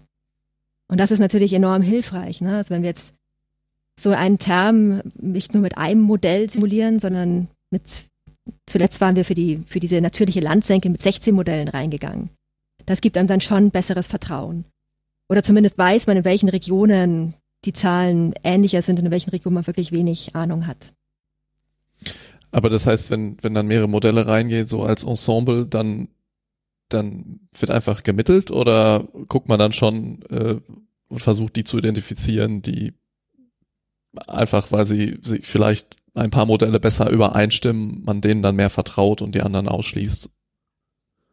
Das ist auch wieder eine Wissenschaft für sich, wie man mit solchen Modellensembles ähm, umgeht. Ein bisschen gefährlich ist einfach zu sagen, die Mehrheit hat recht und die anderen werfen wir raus, ähm, weil ja die einen guten Grund haben können, warum sie anders sind. Beispielsweise haben die dann ganz bestimmte Effekte drin, haben dann nicht nur jetzt Entwaldung drin, sondern auch die Forstwirtschaft, die jetzt nicht den Wald als Wald belässt, aber halt trotzdem CO2 emittiert ne, oder aufnehmen kann. Ähm, also man versucht zu verstehen, wie sich die Modelle in den Prozessen unterscheiden, die sie mit berücksichtigen. Und äh, man macht natürlich auch ein Benchmarking. Also das heißt, man hat aus Beobachtungsdaten Zahlen zur Hand, die die Modelle erreichen müssen. Hm. Also man weiß, wie sich die Biomasse netto verändert hat. Und die Modelle, die das nicht hinkriegen über die letzten 100 Jahre, die können dann halt keine sinnvollen Abschätzungen liefern, so die Denkweise. Und die verwendet man dann nur für bestimmte Zahlen in dem Budget. Und die anderen dann vorrangig. Aber grundsätzlich ja. Also man versucht jetzt noch mal ein bisschen feinere Wichtung von den Modellen einzuführen, aber es ist natürlich sehr komplex. Man möchte auch niemandem vorschnell Unrecht tun. Also derzeit ist einfach eine Gleichgewichtung von den Modellen, die dieses Benchmarking bestehen. Hm, okay. Und ähm, die, wir hatten ja jetzt schon häufiger über die, äh, die oder mögliche Unsicherheiten ähm, gesprochen. Ähm, jetzt stelle ich mir so vor, dass es sich auch dann ein bisschen unterscheidet, ob ich jetzt zum Beispiel über Land, Atmosphäre, Wasser, Kryosphäre oder was auch immer spreche. Da sind ja einfach unterschiedliche Me Mechanismen am Werk, die man besser oder schlechter schon versteht. Ähm, wenn man jetzt mal bei, bei, bei deinem ähm, Thema bleibt, was ist da so grob die Unsicherheit, die ihr heute noch habt, so prozentual? Zehn Prozent? Ihr lasst echt nicht locker, ne? ähm, 10 Prozent, ja, das wäre fantastisch. Ähm, 70 Prozent. Okay. Mhm. Das ist wirklich die große Schwachstelle noch immer im Budget, die Landnutzungsemissionen. Das also heißt, die, die, anderen, die anderen sind äh, in Anführungsstrichen besser. Also sagen wir mal die Ozeano, Ozeano oder Ozeanmodelle. Da sind die Unsicherheiten kleiner, ja. ja. Ähm, Atmosphäre, wie gesagt, ist sehr gut gemessen. Die fossilen Emissionen, also die haben, weil die einfach so wahnsinnig groß sind im Term, haben die schon auch, ähm, tragen die auch zur Unsicherheit bei im Budget, aber relativ gesehen ist ein ganz kleiner Anteil und relativ wie absolut gesehen hat die Landnutzung eben den größten Anteil der Unsicherheit. Und ein Punkt, der eben damit beiträgt, ist, dass es so wahnsinnig schwierig ähm, zu beobachten ist. Also allein die, also das CO2 ja sowieso nicht, ne, weil da immer die natürliche Senke noch mit dazu spielt, aber auch die Flächenänderungen. Also wir kommen erst jetzt langsam in den letzten Jahren dahinter, wie wichtig die Bewirtschaftung des Landes ist gegenüber der plumpen Entwaldung. Hm. Also man hat relativ schnell begriffen, ne, also schon vor vielen Jahrzehnten, dass eben Wald um Abholzen für eine Landwirtschaftsfläche, dass das einen krassen Eingriff in, in die CO2 und, und Energiebilanz der Erde ist. Und jetzt in den letzten Jahren kam man darauf, dass eben aber auch einfach die Form der Bewirtschaftung das Klima ähm, ganz stark verändern kann. Also beispielsweise, ob man jetzt den Wald bewirtschaftet oder nicht, in welcher Form man ihn bewirtschaftet, ob man eine Ackerfläche bewässert, ob man sie düngt, welche Art von Ackermannfrucht man darauf anbaut. Die Unterschiede, die man da dann im CO2 erzeugt oder auch in den Temperaturen oder in den Feuchteverhältnissen vor Ort, können genauso groß sein wie die Unterschiede, die man kriegt, wenn man einen Wald abholzt für Ackerland. Und wenn man diese Flächen jetzt mit einbezieht, dann kriegt man plötzlich einen Faktor drei größere Flächen. Mhm. Also wir hatten immer nur an der Oberfläche gekratzt, wenn wir dachten, ah, mit Entwaldung und Aufforstung, das sind die großen Effekte.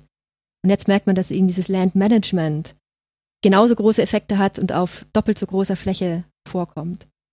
Und, und das ist ein großer Faktor auch für diese Unsicherheit, ne? weil die man, manche Modelle haben das jetzt langsam mit drin, aber viele eben noch nicht. Ja. Und, und, und sind das dann diese, du hast ja ganz äh, zu, zu Beginn mal angesprochen, diese biogeophysikalischen Effekte, die ähm, über das Re jetzt muss ich gerade selber nochmal nachdenken, wie du es beschrieben hattest, die halt ähm, jetzt nicht einfach nur auf die Emissionen, auf die Nettoemissionen gehen, sondern einfach zusätzliche Effekte haben, die man nicht so klar sieht. Oder ist es nochmal ja, was anderes? Das ist dann eben der, der spannende Aspekt, dem, hinter dem man jetzt langsam kommt, dass der politisch auch relevant sein könnte.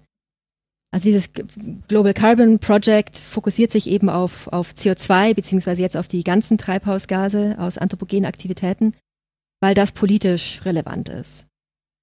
Und man merkt jetzt aber, dass man eben das Klima durch ähm, verschiedene Methoden anders ändern kann, ohne die Treibhausgasbilanz direkt zu ändern. Und das ist einfach über die Änderung von, von Wasserflüssen, von Energieflüssen. Und da ist der prominenteste die prominentesten Maßnahmen liegen dann alle im Bereich der Landnutzungsänderungen. Man kann sich ganz simpel vorstellen, also jeder ist ja schon mal Flugzeug geflogen und dann sieht man runter und man erkennt ja, dass da ein Ackerland ist und hier ein Wald und da nochmal irgendwas anderes, weil die Farbe anders ist. Wir nennen das Albedo, also das Reflexionsvermögen einer Oberfläche. Und dementsprechend wäre beispielsweise ein Wald oft sehr warm, weil er ja dunkel ist und mehr Solarstrahlung absorbieren kann als jetzt ein Ackerland. Das erscheint ja von oben gesehen oft heller. Noch mehr, wenn man sich überlegt, dass jetzt Schnee fällt und der Schnee fällt durch den Wald einfach durch, aber beim Ackerland bleibt er einfach liegen. Aber dann ist ein Wald natürlich auch, hat eine ganz andere Struktur. Ne? Das ist hoch gebaut, der kann ganz viele Blätter bilden meist mehr Blätter als jetzt eine, eine Weide oder ein Ackerland und dadurch kann er viel mehr verdunsten. Und das kühlt. Ne, das ist der gleiche Effekt, wie wenn wir schwitzen. Und diese Transpirationskühlung würde dann eben ein Wald im, typischerweise wieder kühler machen als ein Ackerland.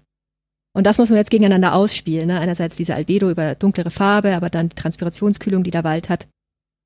Und insgesamt ähm, sieht es aber so aus, dass man in vielen Regionen, zumindest vor Ort, ähm, eine Abkühlung schafft durch Wald, weil diese Effekte von der Transpiration beispielsweise sehr dominierend sind.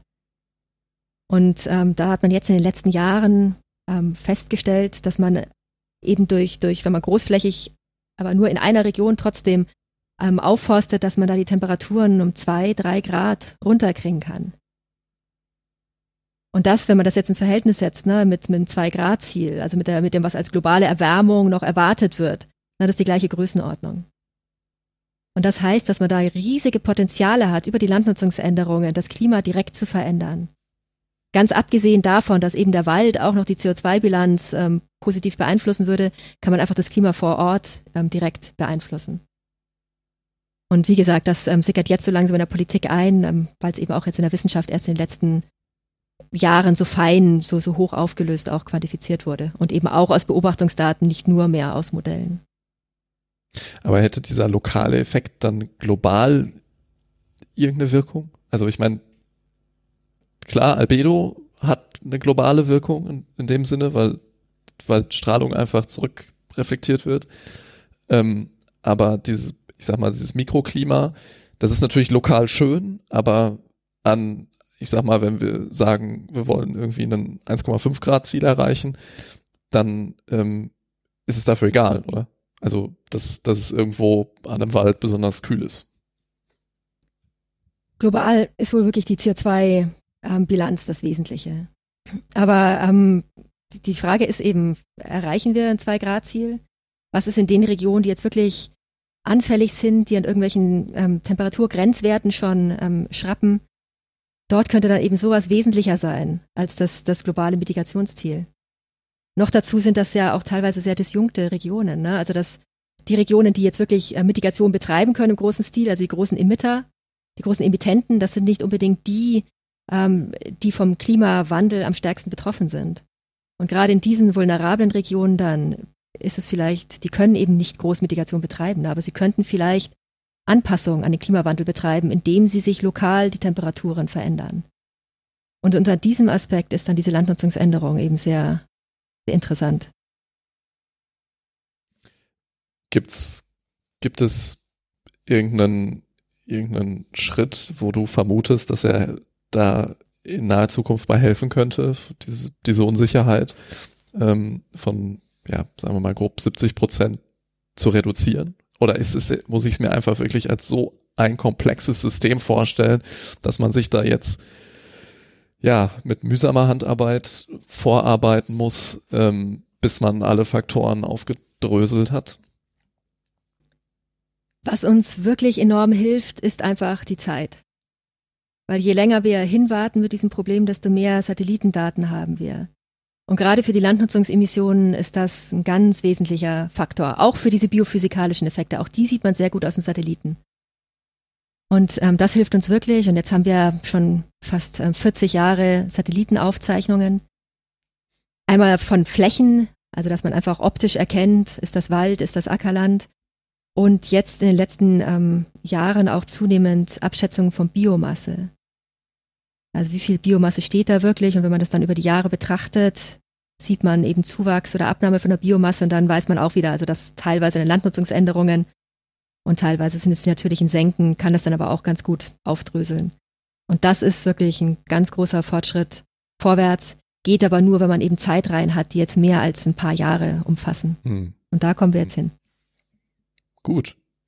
Und jetzt veröffentlicht ihr das vor der COP und, und dann, in, in, also hat es den Impact? Ist es, ist es dann so, so wie gewünscht, dass dann alle sehen, oh mein Gott, wir sind's, wir sind schuld, jetzt müssen wir was ändern?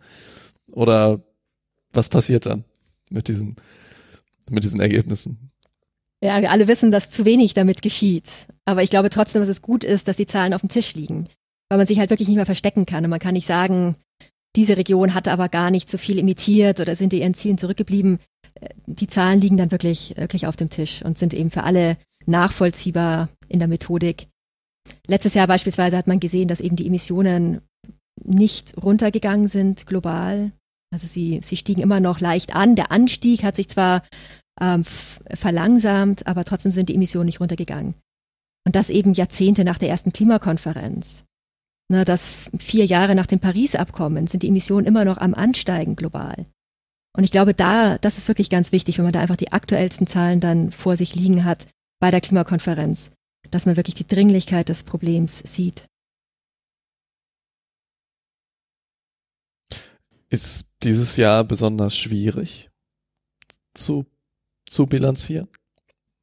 Also, ich meine, wir sind, wir haben jetzt Mai 2020, ähm, Corona geht um die Welt und es, es wird, also ich meine, wir sehen Teile davon. Ne? Der Flugverkehr war zumindest eine Zeit lang ähm, ja gefühlt nahezu eingestellt. Ähm, man hat auch in den Städten gesehen, dass das einfach weniger Mobilität war, weil einfach weniger, alle, also es wurde einfach alles runtergefahren.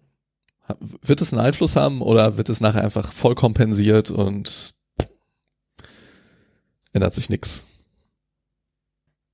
Also die Aufmerksamkeit wird natürlich sehr groß sein dieses Jahr auf den ähm, CO2-Emissionen wegen Corona. Und es gibt auch schon die ersten Studien, die eben untersuchen, wie sich die Emissionen ähm, verändert haben in den betroffenen Regionen, wo jetzt wirklich ein starker Lockdown war ne, und für die Monate oder die Wochen, in denen der Lockdown stattfand, sieht man auch, dass die Emissionen wirklich ganz stark runtergegangen sind.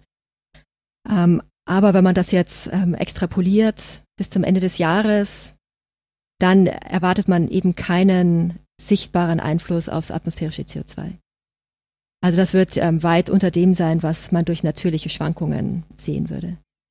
Also das heißt, selbst solche krassen Einschnitte, wie wir sie derzeit erfahren, ne, wo alle über die Ökonomie sprechen, äh, wie, wie stark die ähm, betroffen ist, das wird fürs CO2 kaum Auswirkungen haben. Also da brauchen wir offensichtlich nochmal deutlich andere Änderungen im Wirtschaftssystem als das, was wir gerade machen. Aber wir planen ja auch Gott sei Dank nicht sowas, nichts, was vergleichbar ist irgendwie mit, mit Corona, ne, um das ähm, Wirtschaftssystem und Energiesystem umzustellen.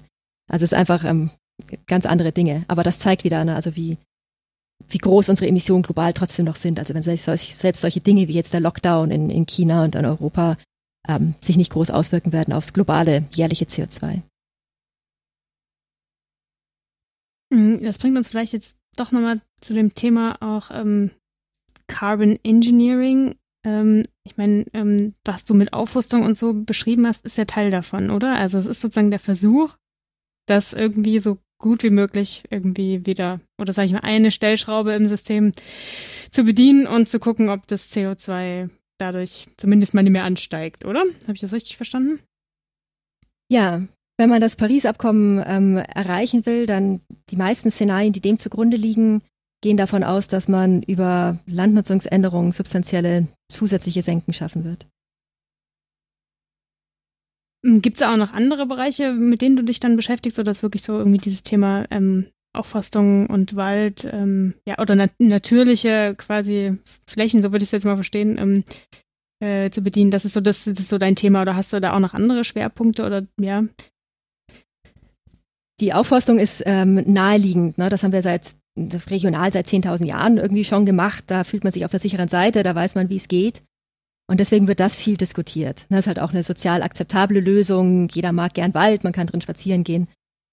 Ähm, aber es gibt natürlich ganz viele andere Möglichkeiten auch, wie man zusätzlich ähm, Senken schaffen könnte, beispielsweise durch ähm, Biomasseplantagen mit Carbon Capture and Storage, dass man also das CO2 bei der Verbrennung der Biomasse dann direkt wieder wegspeichert, Biokohle einbringen in den Boden, die ähm, Verwitterung künstlich erhöhen, indem man feingeriebenes ähm, Steinmaterial einbringt in die Böden. All das sind auch Maßnahmen, die diskutiert werden. Jetzt nur auf der Landseite. Und darüber hinaus gibt es natürlich noch Maßnahmen im Ozean. Und es gibt Maßnahmen, die ähm, nicht auf die Ursachen des Problems abzielen, sondern eine reine Symptombehandlung sind.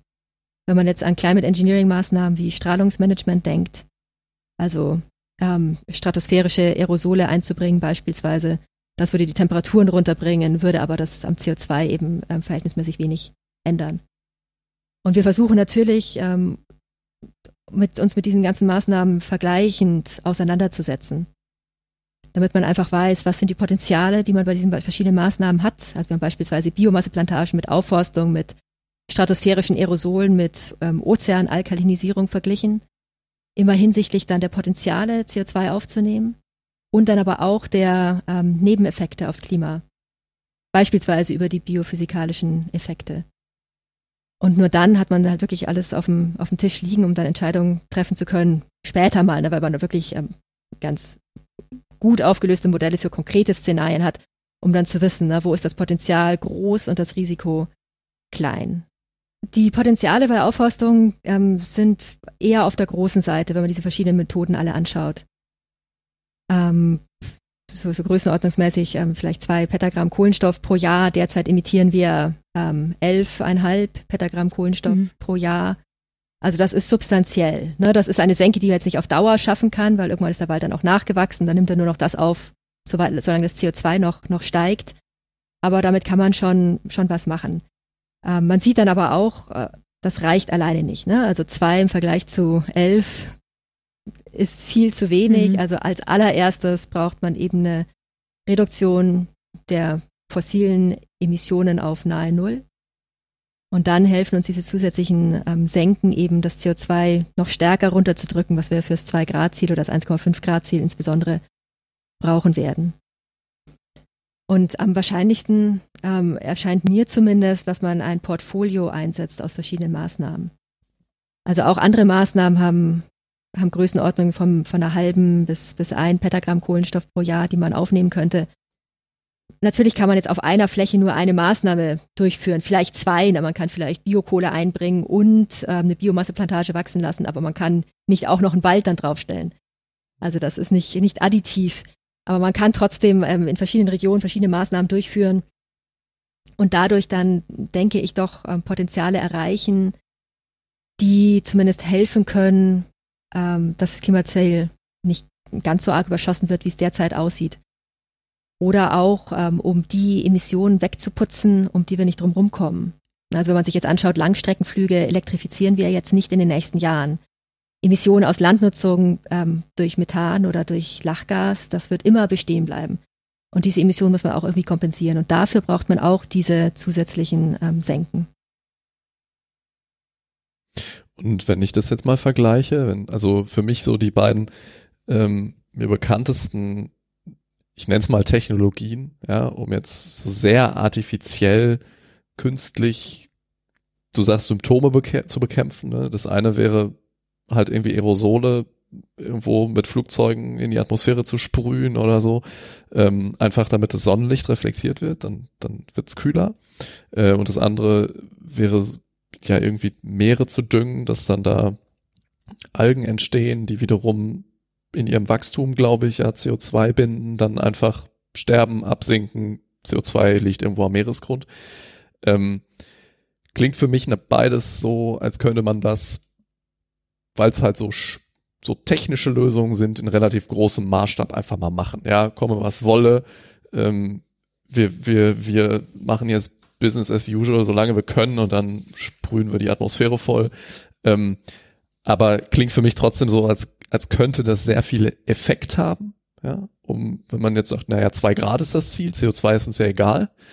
Ähm, wie, wie ist so da das Verhältnis, ne? Also, der Wald und, und, und Aufforsten, das ähm, klingt halt dann auf der anderen Seite so sehr mühsam und das muss man überall machen und da gibt's Konflikte, weil Leut, Leute das Land anders nutzen wollen und so.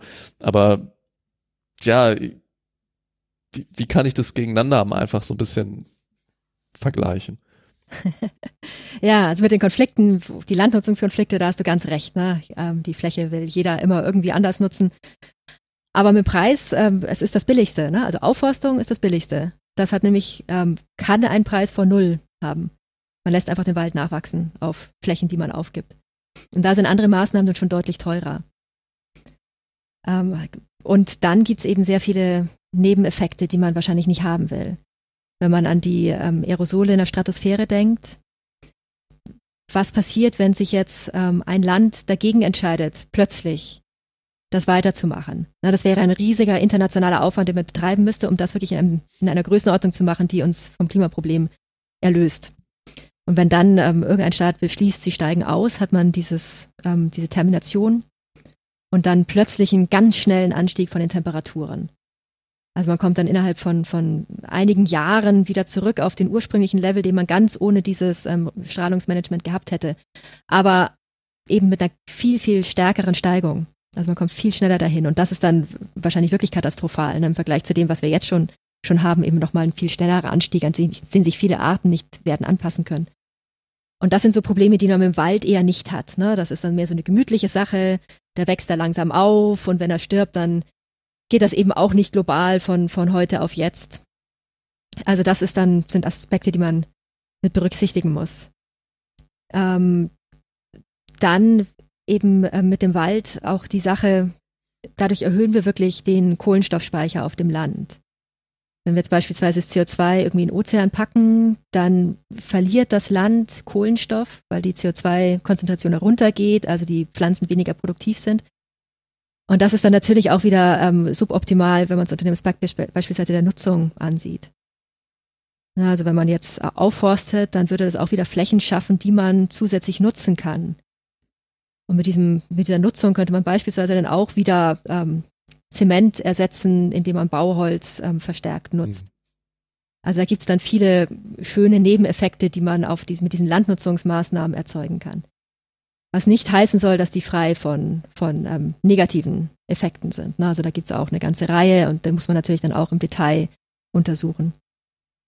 Was sind denn, was sind denn noch so die, die anderen, ja, wirklich relevanten ähm, Methoden, die man, die man wie, wie man Dinge, Landnutzung managen kann, um ähm, ja, ähnliche Effekte zu erzielen wie mit der Aufforstung. Das, also die, genau, also die Aufforstung ist eben einfach, einfach der Klassiker, weil man es gut kennt. Ähm, was gibt's noch? Ähm, es gibt die Biomasseplantagen, die ich schon angesprochen habe, die also dann wirklich CO2 aus der Atmosphäre entziehen, wenn man Carbon Capture and Storage ja. ähm, damit anschließt. Also man ersetzt dann fossile Energieträger und kann das CO2 dann aufnehmen und irgendwo in irgendwelche geologischen Reservoirs beispielsweise ähm, zurückführen. Ähm, das hat den Nachteil natürlich, dass man da auch wieder zusätzliche Flächen braucht. Dann erkennt ja dann jeder die, die Tank- oder Teller-Diskussion. Also da muss man dann ein bisschen aufpassen. Wobei es Biomasseplantagen auch gibt, die auf marginalem Land wachsen, also ähm, Land, das gar nicht mehr so gut ist, wo jetzt nicht mehr viel produziert werden könnte. Aber es trotzdem, also im großen Stile wird das Flächenkonkurrenz geben, das ist ganz klar. Hm. Dann gibt's ähm, Biokohle, also dass man Biomasse, zum Beispiel irgendwelche Reste, die übrig bleiben bei Biomasseproduktion oder bei der Forstwirtschaft, dass man die anschmurgelt und dann wird das Kohle, also sehr inert, die dann ähm, Jahrhunderte idealerweise im Boden bleibt. Das funktioniert, das wissen wir, ne? weil wir finden beispielsweise im Amazonas Kohle, die da viele hundert Jahre schon rumgelegen ist von den, von den Ureinwohnern. Also diese Biokohle, die bleibt wirklich lange bestehen und die könnte man dann eben einbringen auf die Felder. Geht aber auch äh, irgendwann mal zu Ende. Ne? Irgendwann hat man nicht mehr genug Flächen, um die Biokohle auszubringen. Aber hätte beispielsweise den Nebeneffekt, dass die ähm, Bodenfruchtbarkeit erhöht ist. Ähm, dann gibt's beispielsweise die beschleunigte Verwitterung. Was da gemacht wird, das wird ähm, Material, also Gesteinsmaterial abgebaut und ganz fein gerieben wenn man auf, auf die Zeitskala von Jahrmillionen geht, dann ist die Verwitterung ja der Prozess, der das CO2 aus der Atmosphäre aus, aufnimmt. Vulkane entlassen es in, die Atmosphäre, Verwitterung nimmt es wieder auf. Ist alles irrelevant, wenn man sich jetzt den anthropogenen Klimawandel be äh, betrachtet. Aber das ist eigentlich der Prozess. Und wenn man jetzt diese Verwitterung wirklich beschleunigt, indem man ganz viel Gesteinsmaterial ganz fein malt, dann ist die Hoffnung, kann das eben auch beitragen, ähm, den, das CO2 runterzubringen. Aber natürlich ne, muss man dann Straßen hinlegen, muss ein ganzes Gesteinsmaterial da beschaffen. Also das hat auch wieder riesen Nebeneffekte und logistische, ist ein riesiger logistischer Aufwand.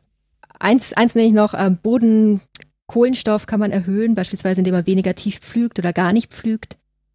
Oder darauf achtet, dass ähm, mehr Pflanzenmaterial zurückbleibt nach der Ernte. Das könnte beispielsweise auch die Produktivität dann noch vor Ort erhöhen, also hätte auch wieder da einen ganz guten Nebeneffekt.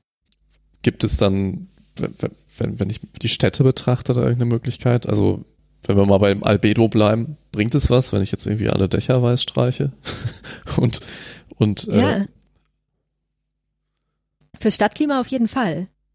In Los Angeles gibt's ja auch schon die White Roof Policy. Also da werden viele Flächen ähm, eben weiß gestrichen oder in einer Farbe, die viel ähm, Solarstrahlung reflektiert und idealerweise auch viel Thermalstrahlung emittiert. Ähm, bei uns hier, wir müssen ja auch äh, Garagendächer begrünen. Das hat auf jeden Fall lokal ähm, oder kann lokal große Effekte haben. Auch wieder Temperaturreduktion von mehreren Grad. Aber das ist wirklich dann wieder eine Sache vom Lokalklima. Das kann dann wirklich ganz kleinräumig auch, auch einfach bleiben. In den Städten hat man noch den Effekt mit Stadtbegrünung, also wenn es Bäume sind, man hat einfach den Schatteneffekt unten drunter. Der ist jetzt für die globale Energiebilanz irrelevant, aber natürlich für die Lebensbedingungen vor Ort ähm, höchst relevant. Ja, ähm, ich habe mich die ganze Zeit schon gefragt, hm, äh, wenn ich so an eine Zukunft denke, wie, wo wir so leben werden, ob ich dann inmitten von einem Wald lebe, in, in der Stadt quasi. Ähm, naja, und das bringt mich so ein bisschen zu der Frage noch, ähm, unser Podcast heißt ja auch Gespräche ähm, über eine lebenswerte Zukunft. Ähm, wie stellst du dir denn so ähm, eine Zukunft vor, die vielleicht irgendwie das, was du jetzt alles erzählt hast, ähm, integriert, so vor Ort, aber auch global? Das ist eine gute Frage. Ich glaube, man macht sich oft nicht klar, ähm, welche positiven Nebeneffekte man von der Energietransformation hätte. Na, von der Umstellung auf das, auf wirklich ein 1,5 Grad, eine 1,5 Grad Welt. Studien zeigen ja auch, dass es ökonomisch global gesehen das Optimale ist, das 2 Grad Ziel zu erreichen. Das sind die Schäden von, von negativen Klimafolgen ähm, eben so gering und gleichzeitig aber die Kosten für eine, für eine Umstellung des Energiesystems nicht so hoch, weil es jetzt nicht so schnell geschehen muss, weil es ja nur das Zwei-Grad-Ziel ist, dass man eben ökonomisch am besten wegkommt. Und ich glaube, das ist ganz wichtig, sich vor Augen zu halten, ne, dass in all dem, wir sprechen immer von Verzicht, ne, wir dürfen kein Fleisch mehr essen und so weiter. Das ist nur, nur eine Seite, aber gleichzeitig gibt es viele positive Nebeneffekte, die man damit erzeugen kann. Ne, beispielsweise bei Ernährung eben auch für die, für die Gesundheit. Ähm, und das machen wir uns nicht klar. Ne? Wir zögern immer, uns umzustellen. Das ist einfach eine, eine den Menschen zutiefst innewohnende Eigenschaft, dass man, solange es einem gut geht, und das tut es uns ja allen, das so beibehalten möchte und sieht nicht, dass eben ein ganz anderes System, wie wir es jetzt einfach nicht kennen, genauso gut oder viel besser sein kann. Und zwar von allen Aspekten her. Ne? Ökonomisch habe ich gerade schon genannt, vom Klima dann eben auch. Und dass es ähm, eben auch einfach ähm, schön sein kann, in einem Wald spazieren zu gehen und nicht eine Monokultur vor sich zu haben. Aber es erfordert natürlich jetzt eine große Transformation. Ne, das ganze Agrarsystem muss umgestrickt werden. Das Verständnis des Verbrauchers muss sich ganz substanziell ändern. Die Politik muss die entsprechenden Rahmenbedingungen dafür schaffen.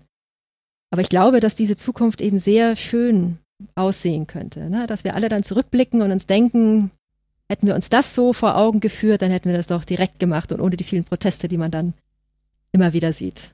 So meine Hoffnung von der mhm. Landperspektive her. Ja. ja, voll schön. Ähm, herzlichen Dank, äh, Julia. Ähm, also mir hat das jetzt sehr viel Inspiration gegeben und ich glaube, ich habe auch dieses Bilanzierungsthema besser verstanden.